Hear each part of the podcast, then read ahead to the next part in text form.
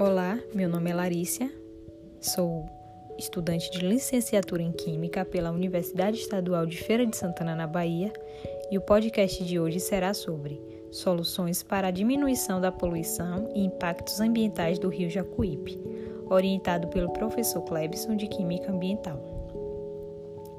Em Feira de Santana, no estado da Bahia, foi realizado um levantamento visual e análises através de pesquisas em artigos, noticiários e reportagens locais sobre a qualidade da água no rio Jacuípe, a influência e os impactos ambientais nos seus principais cursos d'água, decorrente do despejo de esgotos domésticos e efluentes industriais, atividades agropecuária e extrativista ao longo do rio Jacuípe.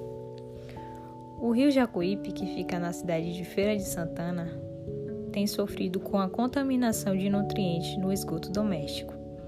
O rio tem 437 quilômetros de extensão e faz parte da bacia hidrográfica do Paraguaçu.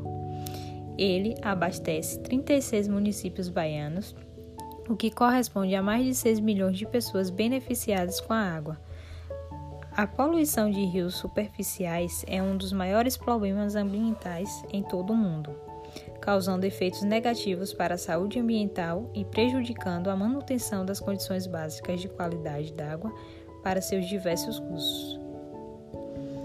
Observando e levando em conta os fatores que são necessários para despoluir o rio e diminuir os impactos ambientais do mesmo, existem algumas ações que podem ser tomadas para essa diminuição, como por exemplo, um ciclo de saneamento básico que funcione com qualidade e eficiência seria capaz de despoluir as águas dos rios, principalmente do rio Jacuípe.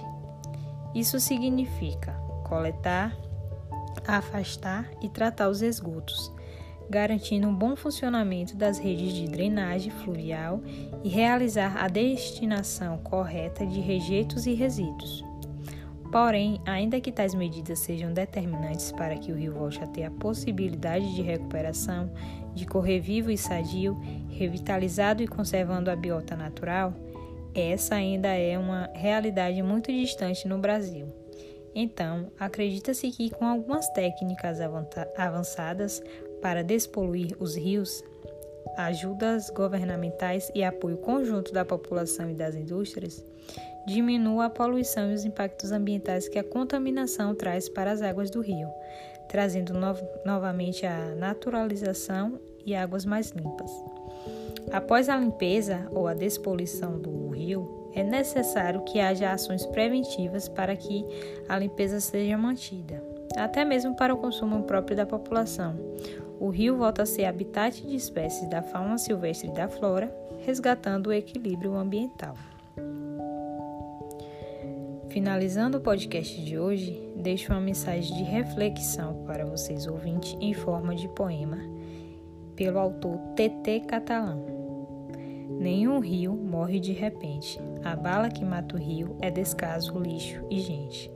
Todo rio morre devagar se a gente deixar que lixo, cobiça e descaso matem o rio até secar.